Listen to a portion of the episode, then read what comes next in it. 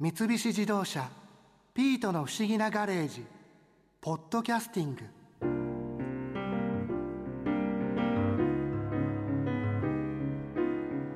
オランジュリー美術館の睡蓮の待ってまるでモネのジュベルニーの睡蓮の池の水辺を歩いているような気分だったわ。え？マリアさんモネの睡蓮の池に実際に行ったんですか？ええ役所と二人で松方幸次郎の生涯をたどる旅に行った時にね。ええ？ー、安井さんから聞いたんですけど松方幸次郎ってとても魅力的な人だったんでしょ？どうでした？話は現代の港区元麻布の西町インターナショナルスクールの前から始まるのよ。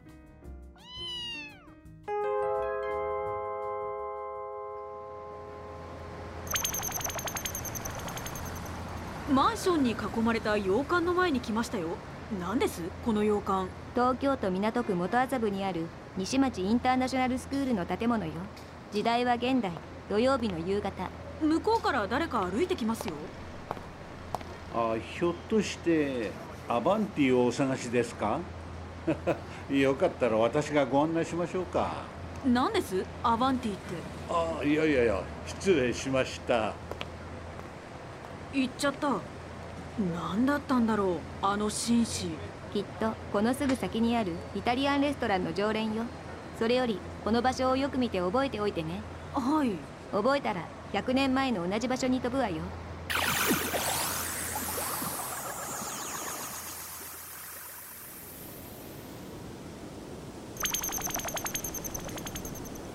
1919年の同じ場所に来たわ。あ建物がない。一面雑木林で看板が立ってるだけだ何何？京楽美術館建設予定地。何です？京楽美術館って。日本で最初の西洋絵画の美術館よ。それを作ろうとしていたのが松方幸次郎ってわけ。ここからは松方幸次郎の生涯をたどる旅よ。あはい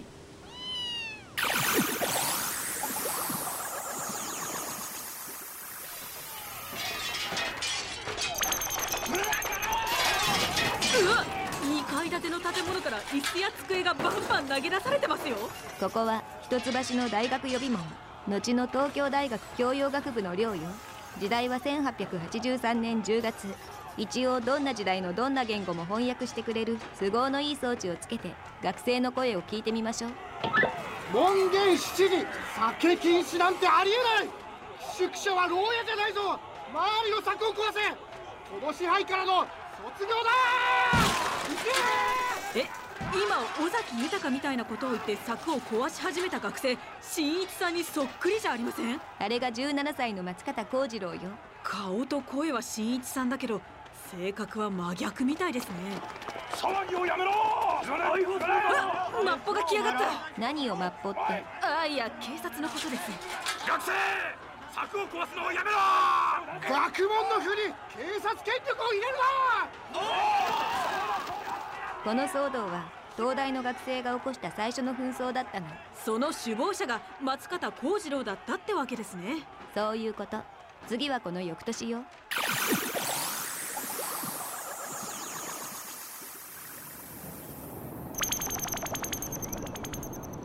また大学だ。でもこの景色は日本じゃありませんよね。アメリカンフットボール発祥の地ニュージャージーのラトガース大学よ向こうで松方幸次郎が胸に大きく89と書かれた T シャツを着て体格のいい上級生と何か話してますね。89は1889年卒業予定。つまりこの時の1年生って意味よ。お前そんな痩せっぽっちの体でアメフトをやるつもりか？いやいやいや痩せてる方が有利なことだってあるでしょ幸次郎は大学予備門を追い出されアメリカに留学していたのこのラトガース大学にはそれまでに40人以上の日本人が留学していたけどアメフト部の門を叩いたのは幸次郎が最初よ。それでアメフトを初めてやった日本人ってわけですか。ではさらに4年後に飛ぶわね。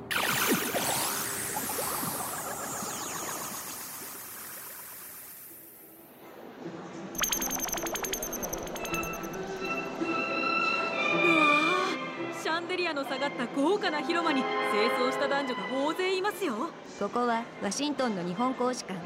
今ダンスパーティーの真っ最中よ。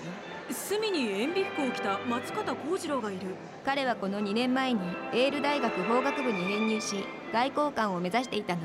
ダンスは外交官に不可欠だったからいやいやこのパーティーに来ていたのよ。あ幸次郎が超美人の日本人女性に声をかけましたよ。よく見たらあの女性マリアさんにそっくりですね。あのあのあのあのお嬢さん僕と踊っていただけませんか？そんなに緊張なさらなくてもダンスは楽しく踊らないと。ああはい。ちスケにビビってんのかよこのシャバ像が。役所ちょいちょいスケバン言葉になってるわよ。マジっすか？注意します。とにかく幸次郎は普段は強気だけど女性には点で弱かったのよ。あのあの失礼ですがお名前は？吹きよし子と申します。アメリカにはいつ？4年前に15で渡ってまいりました。じゃあ僕より4つ下か。ぼ僕はそのま松方。存じております。大蔵大臣松方正義卿の三男松方幸次郎様でいらっしゃいますね。ああはい。松方様一つお願いがございます。はい何でしょう？私の靴を踏んでいるその足をどけていただけませんでしょうか松方幸次郎って大蔵大臣の息子だったんですか？父親の松方正義は大蔵大臣を4度総理大臣を2度務めた大政治家よ。相手のマリアさんに似た女性は？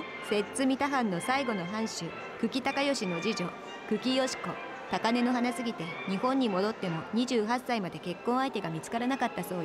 じゃあ28歳で結婚した相手って？そう幸次郎よ。この時のダンスが縁でねでは次は8年後の1896年。2人が結婚する1年前の神戸よ。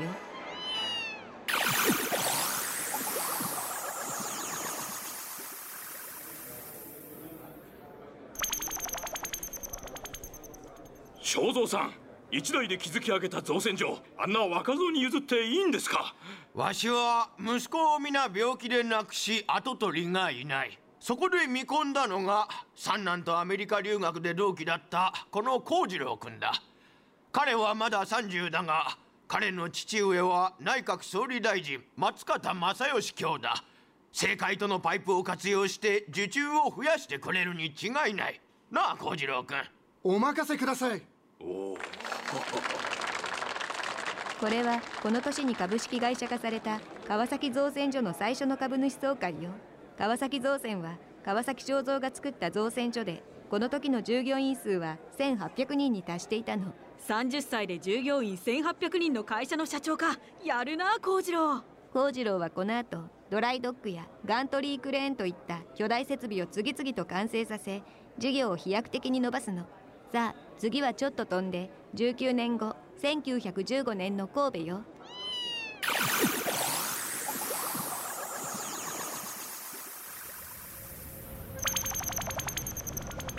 通りを人が大勢行き交って路面電車も走ってる。賑やかですね。1915年当時神戸は日本第3の都市で人口はおよそ60万。その3分の1は松方幸次郎の会社の関係者だったそうよ。目の前に鈴木商店って看板を掲げた大きな建物がありますよ。鈴木商店はこの頃三井物産を抜いて日本第二の商社だった神戸の会社よ。中に入ってみましょう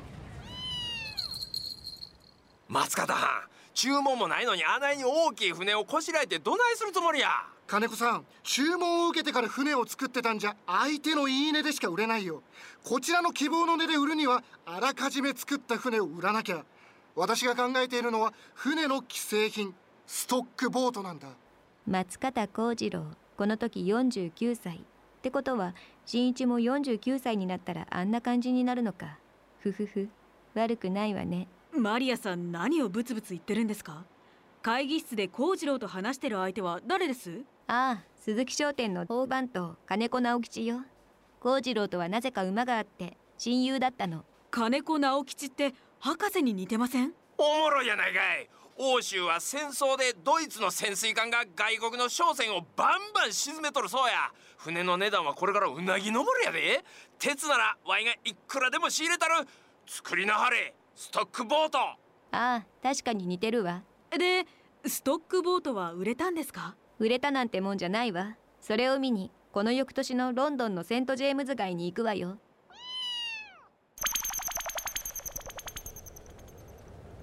前の歩道を歩いてるの幸次郎じゃないですか？この頃幸次郎はストックボートの売り込みのためにロンドンに2年間滞在していたの。画廊の前で足を止めましたよ。店先に飾られた船の絵を見てる。あ中に入った。あの絵を描いたのは当時の人気画家フランク・ブラングイン。あの絵は幸次郎が生涯で最初に買う一枚よ。やっぱ買うんだ。後日幸次郎はブラングインの元を訪ねるの。話してみたら2人は年が一つ違い。幸次郎は造船所経営者。ブラングインは元船乗り。船の話で盛り上がって意気投合したそうよ。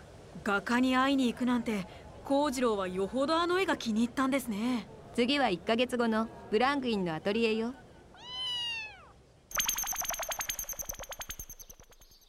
あ中でブラングウィンがソファーに腰掛けた幸次郎の絵を描いてますよ。よしできた！おい1時間しか経ってないぞ。お前の性格を表現するにはスピーディーで荒いタッチが合うんだよ。まあ見てみろ。おいい感じだなでもキャンバスの裏に何て書いたんだ？サインは普通表にするものだろ？ Painted one hour。1時間で書いたことを記録しとかなきゃね。ブラングィンが1時間で描いたあの肖像画は松方コレクション展で見られるはずよ。へえ楽しみ。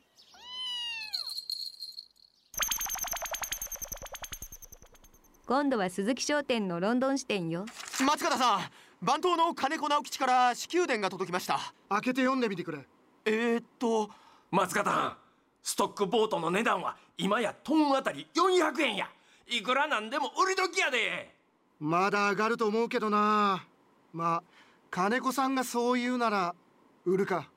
この時幸次郎はイギリス政府船舶省に12隻のストックボートを売ってとてつもない利益を得るの。やりますねでもこの後船の値はさらに上がり続けたので幸次郎は後悔して残った船は一切売らなくなっちゃうのよ。え大丈夫かな？次はこの3年後1919年11月の三田の松方正義の邸宅よ。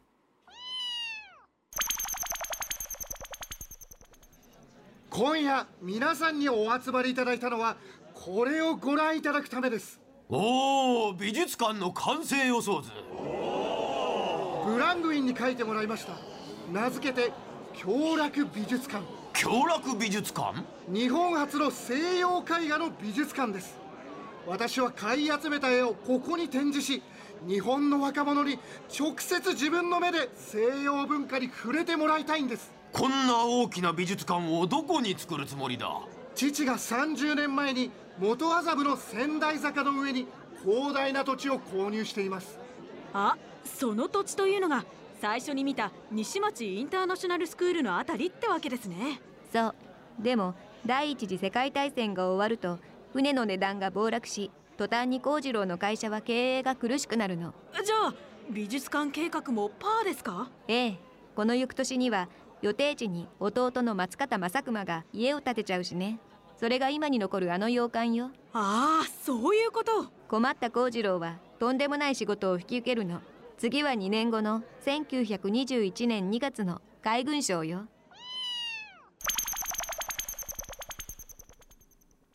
会議室で幸次郎が誰かと小声で話をしてますね。松方幸次郎この時55歳。ますます渋く素敵になってるわ。新一もああなるのね。ふふふ。楽しみ。マリアさん相手は誰なんですか？あああ海軍軍令部の加藤博春中将よ加藤さん相談って何です？君も知っていると思うがこの前の戦争でイギリスはドイツの潜水艦 U ボートに散々な目に遭わされた。ドーバー海峡を渡る商船の4隻に1隻は沈められたそうですね。うん。我が海軍は戦利品として実物の U ボートを入手していろいろ研究しているんだが実は最新鋭艦はドイツの手で破壊され沈められてしまった。設計図ぐらい残ってるでしょそうだ。その設計図を何としても入手したいのだ。だが海軍の軍人をドイツに送り込んでもすぐに連合国監視委員会に見つかってしまってね。そこでヨーロッパに顔が利く君に U ボートの最新鋭艦の設計図を入手してもらいたいんだ。私にスパイになれと？そうだ海軍の海外秘密情報部員だよ。秘密情報部員って007みたいでかっこいい。幸次郎は会社の経営危機を海軍からの受注で乗り切ろうと考えていたからこの要請を断れなかったの。うわワクワクしてきました。次は同じ1921年5月のニューヨークのプラザホテルのロビーよ。この前の戦争で美術品の値はだら下がりだでもニューヨークは相場が高いからここでは買わん。爆買いはヨーロッパに渡ってからだよ。はっはっはっはっは。なんですあの大声。幸次郎おかしくなっちゃったんじゃないですか？演技よ。ああやって派手に振る舞って日本の大金持ちがヨーロッパに渡るって新聞に書かせ前宣伝したの。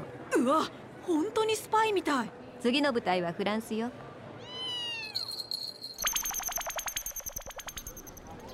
幸次郎が常宿にしていたパリの高級ホテルモーリスの前よ。大きな絵を抱えた人がどんどん中に入っていきますよ。絵を見せに来た画商たちよ。東洋から大金持ちのコレクターが来たっていうじゃないか。絵の素人らしいぞ。いいかもだな。幸次郎大丈夫ですかね？部屋に行ってみましょう。諸君私が松方だ。私に絵を見る目はない。だが私が絵を買うのはうちに飾るためではなく日本初の美術館にかけるためだ。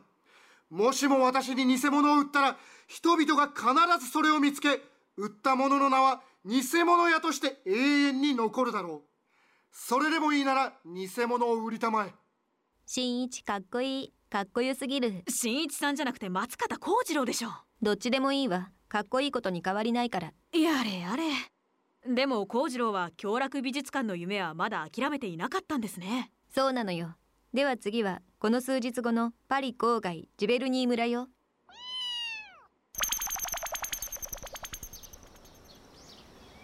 あ博士の屋敷の池とよく似た池のほとりに来ましたよ。ハスの花も咲いてる。そりゃそうでしょ。これは博士が参考にしたモネの睡蓮の池だから松方幸次郎が長いひげを生やした老人と歩いてますね。あれがクロード・モネよ。モネさんアトリエにある18点の絵を私に売っていただきたい。ダメだよ。あれは私が特に気に入った作品なんだ。手放す気はない。私は芸術を志す日本の貧しい画学生たちに最高の絵を見せてやりたいんです。うんそうか。そう言われると弱るなモネは幸次郎の熱意に打たれ誰にも売らなかった睡蓮を手放すの。すごい。さっき三菱一号館美術館の安井博夫さんが話されていた通りですね。こうして絵を買い集めている間も幸次郎は極秘裏に要人に渡りをつけボート設計図入手のルートを探り続けていたのよ。任務はうまくいくんですか？次はそれを確かめに行きましょう。お列車の車内に来た。ベルリンからパリに向かう列車よ。個室の中に幸次郎がいますね。私ちょっと話をしてくる。え？そんなことしちゃダメだああ行っちゃった。お隣よろしいですか？日本の娘さんとは珍しい。どうぞどうぞ。松方幸次郎様ですね。え？どうしてそれを？私は海軍軍令部の加藤中将の命令で松方様をフォローするために派遣されたものです。驚いた海軍情報部の方ですか？ええ設計図は入手されましたか？購入した絵画に紛れさせて今パリに運んでいるところです。いやそれよりさっきから気になっていたんですがあなた私の家内の若い頃に声も顔もそっくりですね。実はあなたも私の夫にそっくりです。ななんと！松方様任務成功おめでとうございます。これは私からのほんの気持ちです。気持ち？あなな何を？うわマリアさんが新一さんえじゃなくて幸次郎にキスした？松方さん一つお願いがあります。おお願い？何ですか？私の靴を踏んでいるその足をどけていただけませんか？幸次郎の任務は成功だったんですね。そう。でもこの2年後の1923年に関東大震災が起こり松方の会社は経営がますます悪化するのそれに政府は復興財源確保のために贅沢品の輸入に100%の関税をかけたので絵を日本に持ち込めなくなっちゃうのよ。松方コレクションはどうなっちゃうんですか？それを見に1926年60歳の幸次郎が訪れたパリに飛ぶわよ。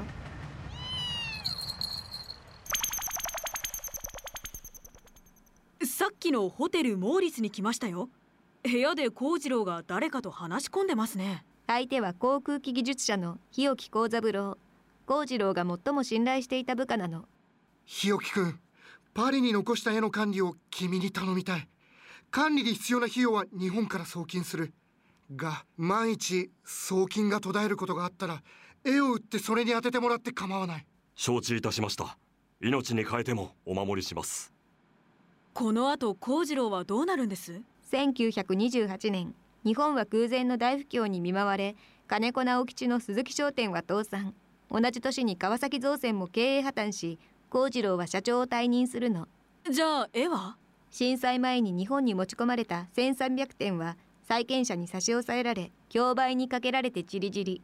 ロンドンで保管されていた900点も1939年に倉庫火災にあって全焼。ほとんどパーじゃないですか。ただしパリの400点だけは日置がナチスの手からも守り抜いて戦後フランス政府から日本に返還されたの。それを収めたのが国立西洋美術館ってわけですね。そういうこと。へえ松方コレクションにはすごいドラマがあったんですね。では現代に戻りましょう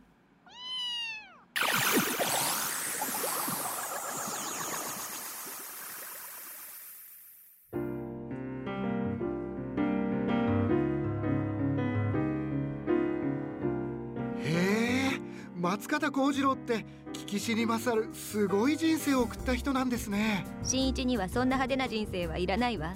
平凡でも幸せな人生を送ってほしい。あのこういうのもなんですけど宇宙人の博士と友達になってロボットのマリアさんと結婚してタイムマシンでいろんな時代を旅してますから僕の人生全然平凡じゃないですけど。それもそうね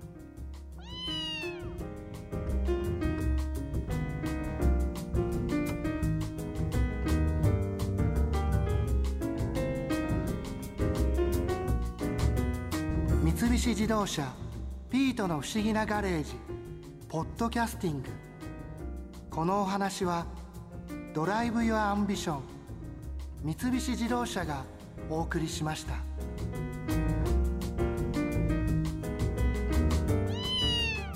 ここで耳寄りなお知らせです。ピートの不思議なガレージをもっと楽しみたいという方は毎週土曜日の夕方5時東京 FM をはじめお近くの FM 局で放送の三菱自動車ピートの不思議なガレージをお聞きください。外に出かけたくなるとっておきのお話満載でお届けしています。